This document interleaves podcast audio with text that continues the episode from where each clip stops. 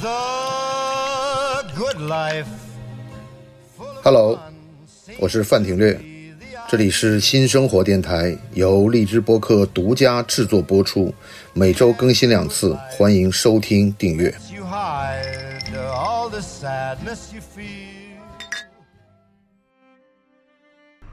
整个你会觉得文化背景会对作品的方向会有影响吗？呃，我觉得会有的。其实我特别注重就是个人化的一些创作，就是作为人类能看懂的。我比较喜欢国际化的一种思维啊呃最好是不同语言的人都能看懂。呃没错这样你的才会被更多的传播。当然，我也做过很多中国的东西，但我画中国元素的时候的创作也是尽量想通过国际上的那种公认的幽默来画。我觉得能够帮助中国的文化更多的传播，让人家知道这是怎么回，或者大概记住中国有些什么元素。但是我的呃戏剧化的方法还是根据传统比较就是呃 universal 大家都能理解的那种方法啊。其实我专门以前在纽约有个演讲，讲中国的幽默，如何用幽默来把中国的元素让外国人更多的知道，培养亲切感。因为我觉得中国文化必须是要培养亲切感。因为大家都很古板，嗯，到了哪儿不是龙就是熊猫和凤凰，啊，这样还有很多很多别的元素，哪怕你解释这种传统的元素，也可以用很幽默的方法来表达。我为什么会做这个？因为我没有刻意去做，但是哦我、我从我三千多个作品当中，如果归类都是画中国部分，哦我会归出一大堆作品出来，我觉得都很好笑。就是当你把它集中起来看，我觉得哇，这个人在呃把中国的元素戏剧化，很好玩儿，就是呃，所以我就把这个归纳成就是介绍中国元素如何幽默化。这个中国元素的建立也是基于图书、戏剧、电影、我就是一些形象的。呃外在的东西，感官的，比如说服饰啊，对食物啊，呃，那个节日啊，还有那种语言啊什么的这种，嗯，我印象比较深的就是那种类似嫦娥奔月的那样的戏袍啊，啊。或者是什么那个秦始皇的那种头冠啊，这种。对对对对对。对我这几个印象就很深刻，我就觉得就是你把这个东西拿出来，别人肯定不会想这是古罗马的，或者是古埃及的，对对对或者是对什么他肯定想这就是中国的一个一个一个基因在里头，对对对。我就觉得，如果能让外国人记住这些元素，你也是成功了。啊是啊，比如说我把那个皇冠一个、啊一个一块板嘛，我就让它变成滑板，它逃跑的时候跑得快一点，是吧？像这种就是跟现代结合了，那啊么大家觉得哎，国际上都差不多，大家都爱玩滑板。对啊、但是可能你看到元素，就是中国啊、原来中国皇帝的帽子可以当滑板，那他就会记住你皇帝的帽子的样子了，是吧？所以我就觉得，对我我我想再多做一点国学的，只要不是国学，中国元素的 国学我是不懂，我读书少，我觉得我还是视觉的东西可能比较多。数学好就不用想那么啊多，国数学了。数学都忘了。我曾经尝试就是去理解你的这个创作思路，我是一直有一种这样的感觉，就是你会把我们很熟悉的东西给切开来，切开来以后呢，把中间一个因素给扩大，然后把这个扩大的这个因素呢，跟现在流行的因素贴在一起。我不知道是这样理解对吗？呃，我觉得可能不是你说的这个样子，啊我更多的是什么？我觉得我更多的是，呃，因为人觉得美和和开心对一个认知的完整化，那我喜欢把就是一个正常的逻辑让人思考，但是你得到结果反而是很荒谬的，啊因为你觉得你做的过程是很正常，一二三推理下来，但为什么结果是很奇怪呢？那么我觉得我的画画的语言是这样的，我就是去找一个戏剧的冲突，然后用合理的解释出来。我一般都是倒推的，我先啊想到一个很奇怪的结果，然后我觉得这个结果是很合理的，可以推出来的。那么你看的时候，就变成你沿着这个很合理的逻辑走，怎么走到一个很奇怪的一个结论？个有点像做几何论证题对对对对，所以我觉得我的话都很有理科生的那种啊感觉，因为我本科还是学数学的，很理性的嘛，这是我的一个风格啊。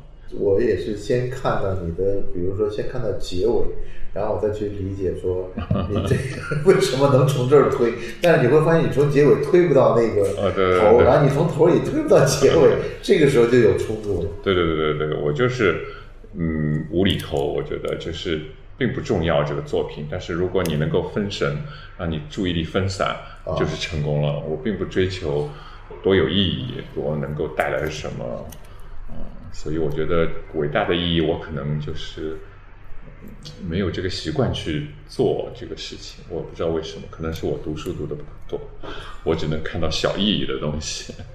你对这个目前的这个国潮怎么看？我觉得国潮很有必要。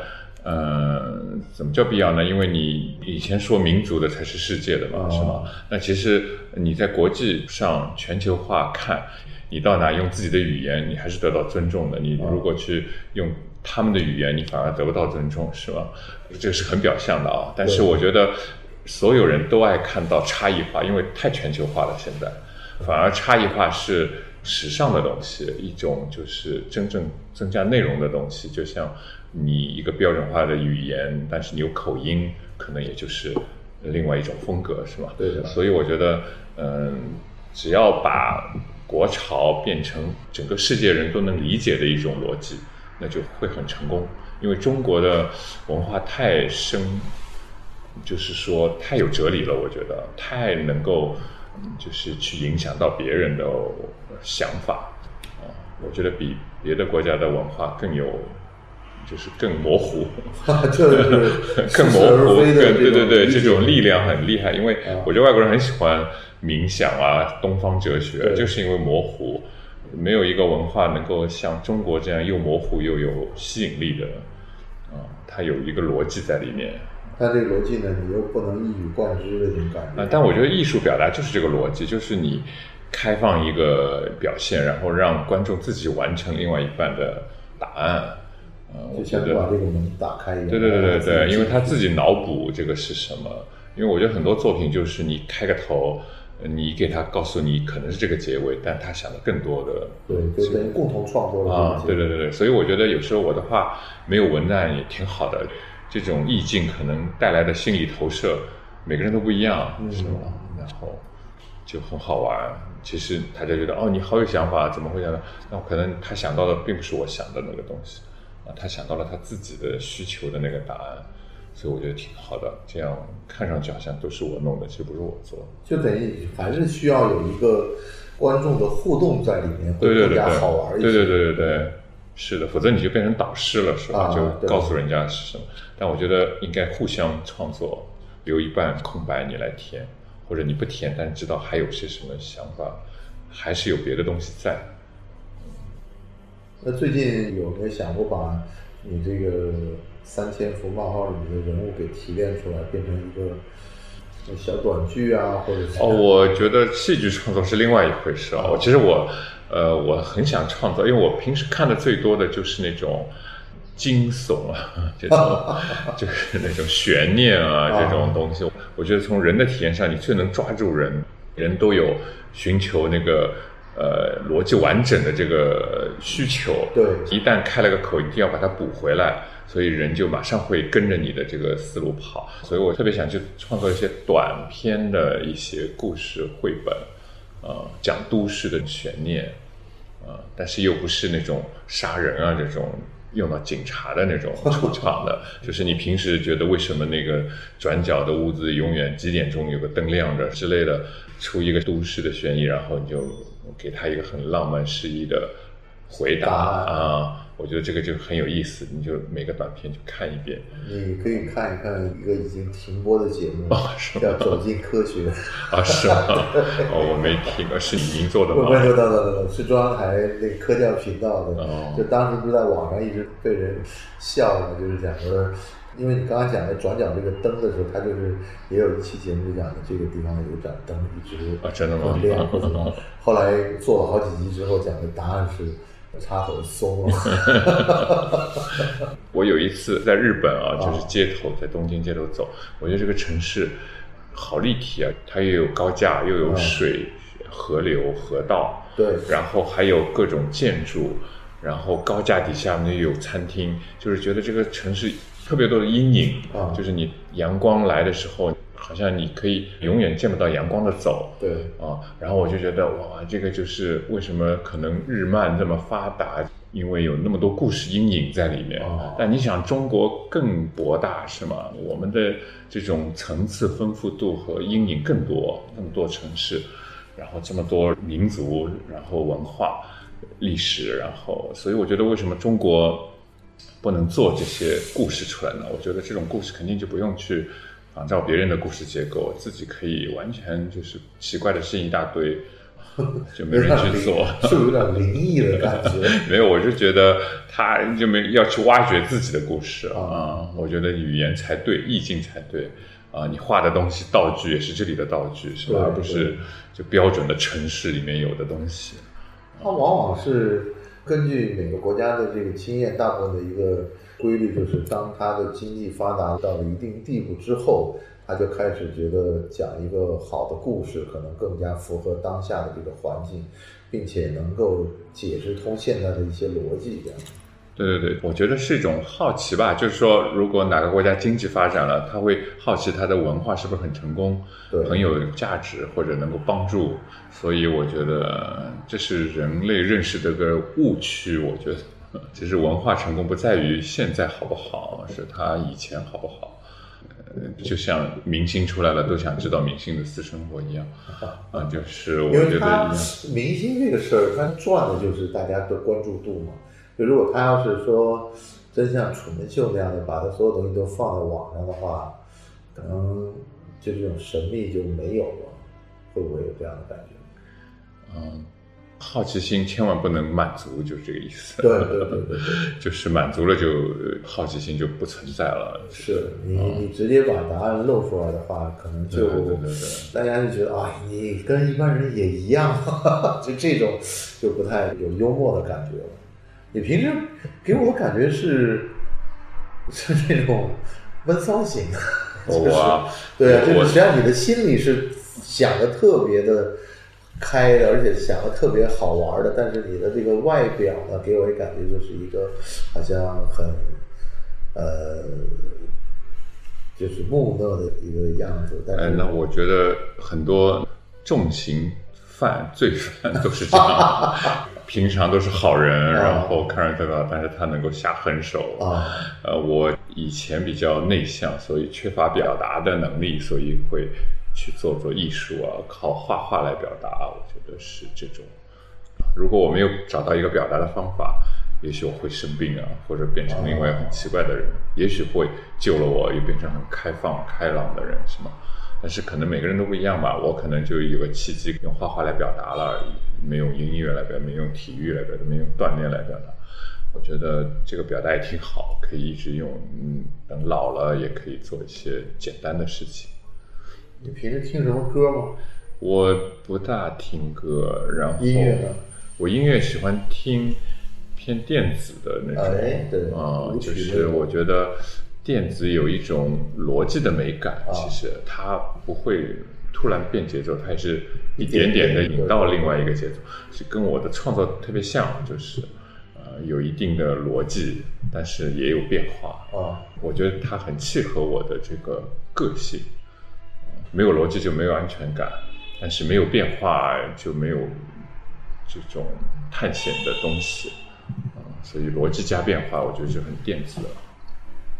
所以我很喜欢去各种迪节啊寻找不同的迪节来看看哪种风格我喜欢。之前我们跟那个郭朴元也做过一期节目，嗯，就是四十四 KW，是什么？就是在巨鹿路那个下面那个电子俱乐部。啊，就他目前做这些电音的派对做的比较多一些吧，然后也是比较小众的。就是我是不是一直感觉就是说，你的作品里有一种无厘头的这种这种快乐之外，有没有一个所谓的知识分子的审美情趣在里头呢？我不知道，但是我不认为我是知识分子啊，因为我是属于很叛逆的。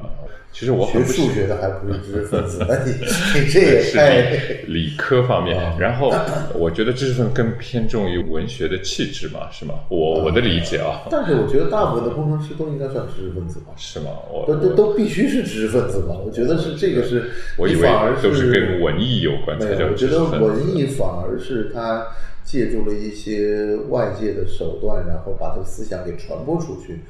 因为实际上你可以看到，就比如说我们平时很喜欢看《纽约客》的那些漫画，因为他画的足够多嘛，嗯。而且就是这个作品的量，还有包括像国外的一些这种就是杂志上的那些漫画，插画。但是呢，我同时也想到了另外一批漫画，就比如说老夫子那一系列，啊。对对对对，就这些，包括像那个蔡，至中对对对，他最早蔡志忠那一系列的，就是他是在中国时报的那个周刊上面出现的嘛，后来又三联也在转载，后来又做了一系列的关于这个这个中国思想的庄子、老子啊，包括这一系列的。然后我最近听到他的消息，好像他是已经出家了。对对对对对对对对对。然后我就觉得这个就算你认为城市和你叫知识分子也好，或者叫白领也好，或者雅痞也好，可能是不是一种比较我觉得蔡老师的这个作品，它不具代表性城市的那种东西啊。对对对我觉得他还是比较传统的。对我来说，就表现形式上可能有些创新，但是它的整个体系还是比较传统的。但我觉得他找了一个非常好的一个入口，就是他把整个中国古代思想，他用漫画的形式给你表现出来了。可能就你认为你看文言文可能有些吃力，那我用漫画的形式给你表现的这个题材会特别，实际上是特别大的一个题材。但是像色女郎那样的话，它就变成了好多。有点像情感专栏的这个样子，你让我想到了连岳这样的这些问答一样的。朱德庸老师的我觉得特别好啊，特别这个都市，就是跟我一样，就是喜欢在城市里思考人性对的那个特点、弱点也好，优点也好，觉得特别好。然后朱德庸老师的创作方法就是很宅的，他就在咖啡馆或者就是最好没人的地方啊，但是他又住在台北，是吗？大隐于市，对对对对对对，我觉得他的状态特别好。我好像现在看没有一个漫画家住在乡下吧？对。可能 Walt Disney 是是可能但是把乡下变成城市了，乡下变成城市，他也不在乡下，没有在乡。下漫画这种阅读情绪，首先就是最早，因为可能你在没有互联网的这种传播渠道上，都是依赖报纸跟杂志。是的，是的，而。报纸杂志主要是城市生活的对对对，你要老跟编辑在一起，对观察生活的人就更容易画漫画。我觉对得，对对对，对他可能不能写，也可能不善讲话，不能跟朋友都把你看到的感想都讲掉，那他可能画的比较好。你记不记得，实际上在微博上还有一个跟你基本上，我不能说齐名，我我总觉得好像不朋友也经常有转的那个老树，啊，老树画画对是吧？对对对。对对，老树画画他就是做一个打油诗，对。然后画一个意境啊，对。我觉得很有意思。我很早就关注他了，他刚出来的时候，然后我们那时候去一席做演讲嘛，他也是啊。演讲的嘉宾嘛。你们俩算不算是这个一个事物的两极啊？我我觉得我跟他的人生经历不一样啊对对对我觉得他是逃遁嘛，他的哲学就是生活中逃出来，不要去看重这个柚子了，回去喝喝酒，吃吃饭，睡觉、啊就挺好。我是就是还是想投身生活的？对对，我是很想制造冲突的 制造概念，哪怕天下不乱哪怕不存在，对对，哪怕不存在，也去想象力去制造一下。因为你那个漫画作品里面那个猫出现的时候，基本上就是一个乱局，就是呃，我很喜欢你这样的描述，对对对对，你那个都我特别喜欢乱局。对对对对，你那个猫一出来，它基本上结尾是大家预测不到的。它是好像感觉是一个经历了一个加速器，或者是一个大的一个，就是像做化学实验一样的。它一出现以后，整个的后面的结果就飞了。其实我觉得我还是有点坏坏的那种想法，所以我就特别怕别人给我说我很治愈、疗愈啊，很正能量。其实我特别不喜欢这种标签，因为我觉得我并不是正能量。我所谓的正能量，可能就是呃，就是把吸引别人注意力上我做的比较成功啊，但我内容的探讨上，我还是喜欢有一点探到边缘，比如说跟这个不大好举例子，就是对，还是可能，我觉得你对生活的态度是一个特别有趣的一个角度吧。你不是喜欢那种传统的这种大圆满式的结局，你喜欢是一个有点像恶作剧，就是故意要那个引到不完美的这种。对对对对对，有点像那个什么两根大烟枪那个那两根种烟枪是吧对对对，有点像那个调调，就是说你会觉得这是一团糟的一个结局，当然，哎，这里面还有一些可以好玩好玩的东西。对对对对对对。这个可能也是我们生活中遇到的无奈中间的一个，因为人之生活十之九是不幸的，但是你珍惜幸运的这一部分的时候，你可以用这一部分的去影响那些更多的感到不幸的这种状态吧。是的，是的，人生苦短嘛，我觉得就是你多经历多看，那就不枉费活着这个世界的这个时间，什么多去感受各方面的感受。你平时除了创作以外的消遣，我经常喝酒的时候会看看你，然后还有经常去旅行，你还有什么消遣呢？好像现在都是跟我的感受有关，我就特别想去找一些跨界的方法，因为我觉得我已经老了，我一定要再多做一点事情，就是已经没有心情去放什么旅游啊，就是完全没有目的的旅游哦啊，对我来说是一种不安全感，而且我觉得如果你脑子不再用，你就会衰退。呃，我我现在有这种焦虑，就是有时候我特别怕人家提出什么我们去做辟谷啊什么的。我觉得我要是放空了，也许回不来了，就直接老年痴呆了。所以我就是特别想保持自己的这种精力、这个好奇心收拢，然后去做点什么事情。我是好像一直没有安全感的一个人。比如说我画画，为什么一定要有个概念让人家 get 到？啊是吗？一个梗或者什么，就是因为我没有安全感，因为我不能够随便表达就让人家明白我的意思。比如说我画一个风景也好，我觉得没有人会懂我这个意思，我只有把这个概念说出来才能懂。为什么那时候一日一画？我觉得很大原因也是保持自己探索世界的这个能力，不让它丢失。嗯，你怎么看年轻和衰老？因为我们刚在路上还聊到这个，我感觉老了可能是因为从身体上的就是迟钝。哦，我觉得是啊，我现在就不像以前，呃，以前我就是为什么说我前四年是能够保证每天都画，甚至于我出差我坐长途飞机要倒时差，我还是算好时间来放图。但现在我觉得，首先我有那个老花眼了。啊，你会觉得不像我以前，呃，什么地方都能画，看得清楚，有时候看不清楚，就很痛苦。就你想拿起笔来，在酒吧昏暗的地方记录你一个想法的时候，我已经不能记录了啊啊。然后以前，比如说你观察旁边，有时候你的想法经常是从旁边那个桌上的杂志上，或者别人翻的一个东西，或者菜单，或者怎么样啊。但是我现在看这些都看不清楚。啊，就是有一种很痛苦的，就是接受信息已经截流了很多，所以我还是一定要叫年轻人珍惜你各种感觉都很旺盛的时候，要多做。以前我能够通宵就画不出来，我一定坚持到最后把它画出来再睡觉。现在我想不行，血压要高啊什么的，到时候这个出了更大的问题怎么办？还是放自己睡觉吧。是吧？不要拼，就是减弱了很多生命力的艺术体征，我觉得。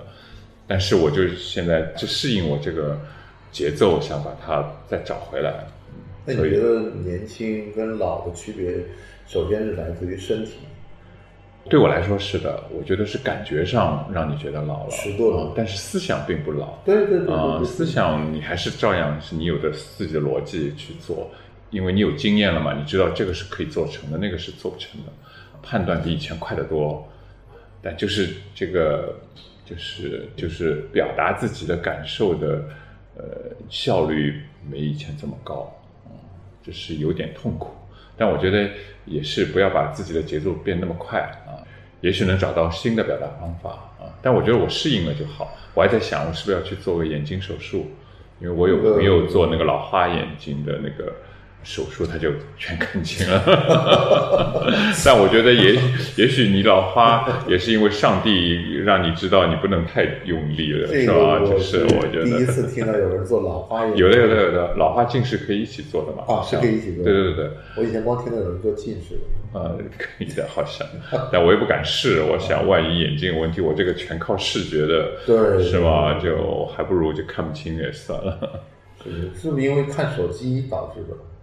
有可能，嗯，就是衰退特别快，我也不知道，就是，但是老化是肯定的，但是手机是可能以后会影响视网膜啊什么的，呃，肯定是不好的啊、对，我最近也在想换一个大的屏幕，不要在 手机上看，还是用大屏幕来搜索比较好。所以这个苹果就推出了 iPad。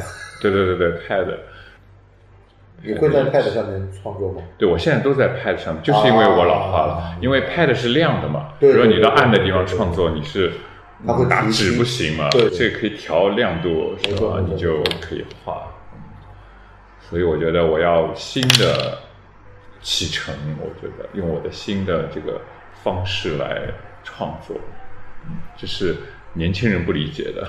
年轻人，因为他们没有老过。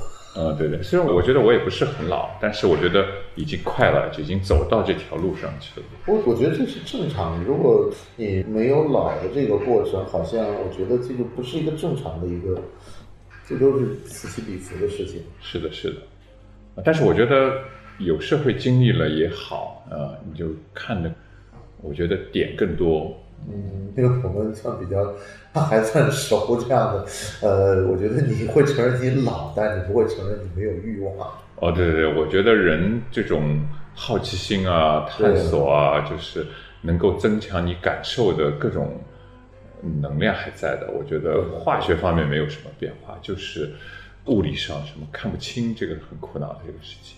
最让我烦恼的是这个事情，所以我刚才说了，我真的搜寻是不是有手术可以让我的眼睛能够更加敏锐啊。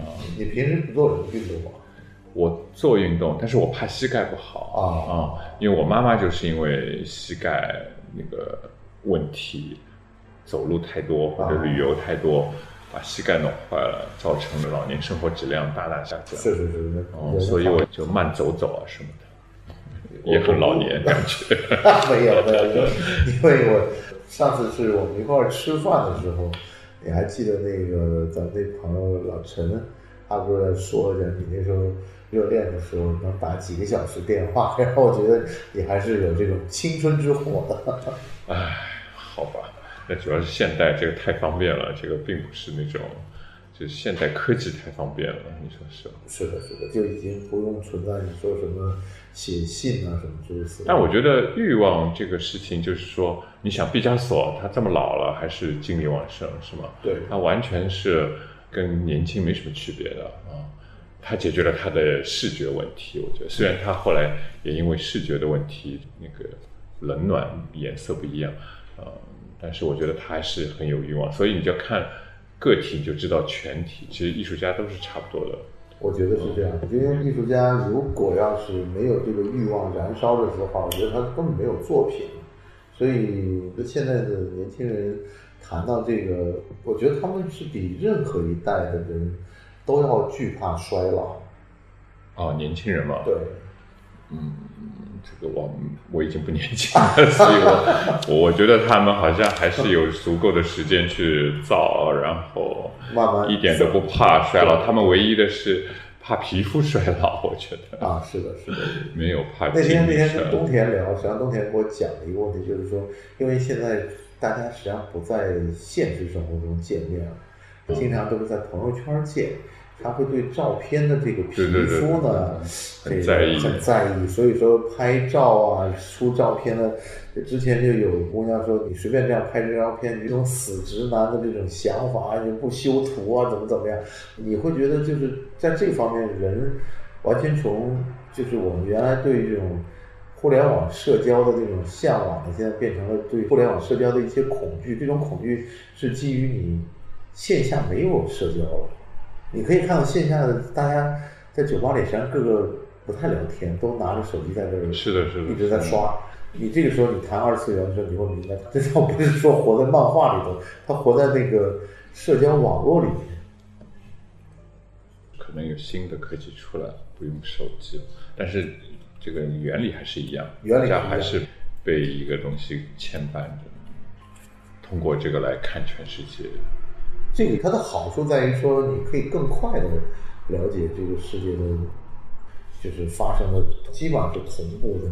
你看，你进了一个球之后，马上所有的对对对对对，昨天晚上还有人在进球之后，马上就有人开房间聊天，立刻就要讨论这个球。啊进的时候，是哦我就觉得就是说，你在以前不可想象，你那个时候可能就睡觉了。就睡了，然后你有什么感想，比如早上写篇文章发给什么足球报算了就马上就开始聊这对对对。个感受。你只能说这只是科技带来的，这点是特别，我觉得特别神奇的。嗯但我觉得科技带来就让人的欲望能够快速实现，啊、也不是好事儿。嗯就是有的需要一段时间去体会的东西就越来越少。它那个酝酿期没有，对对对，就是让人的耐心越来越不足。我也不知道，也许艺术可以解决这个问题，嗯，告诉大家，呃，时间的积淀还是很美妙的，有的东西。我觉得你这个是有了三千幅作品，就像你有三千个孩子一样啊，觉。这个是，我期待。其实我觉得我刚开始，虽然我说我老了，但是我觉得我创作生命才刚刚开始，刚刚理解我应该画什么。我做广告出来做画画嘛，就是我比较考虑，我不像别的艺术家是，呃，你不用考虑别人的感受，你就做自己的东西，你只要你的藏家、策展人评论懂你就可以了，你不用去管别人。但是我是广告圈出来的，我会非常注重对。对对，注重他们理解不理解，啊懂了没有？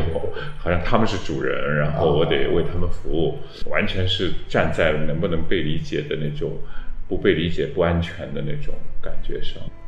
但我现在我觉得，可能你跟着别人走并不是好事儿。怎么说呢？不够深。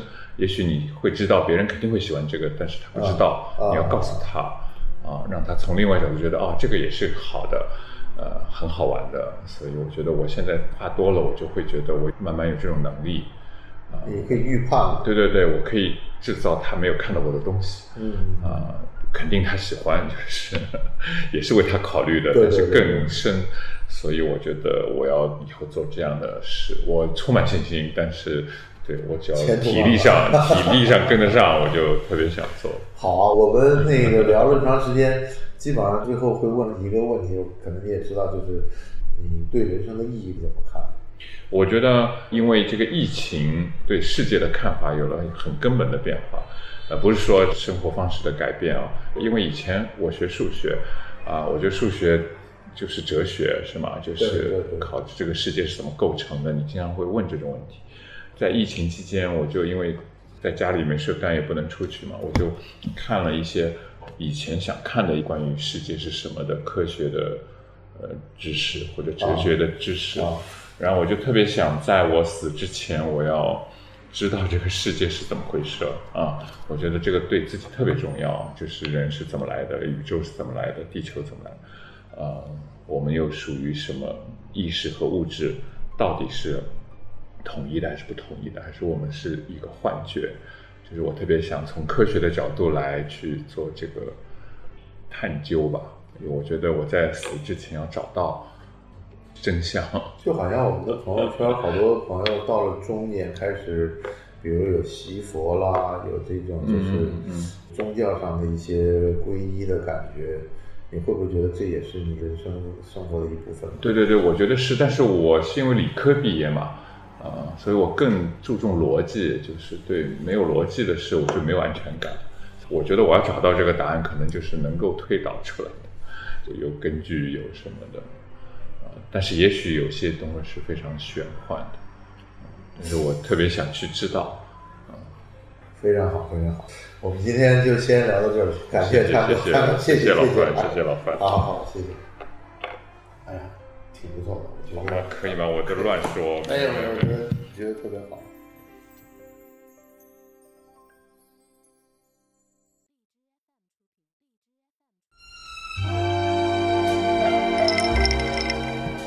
大家好，我是范廷略，这里是新生活电台，由荔枝播客独家制作播出，每周更新两次，欢迎收听订阅。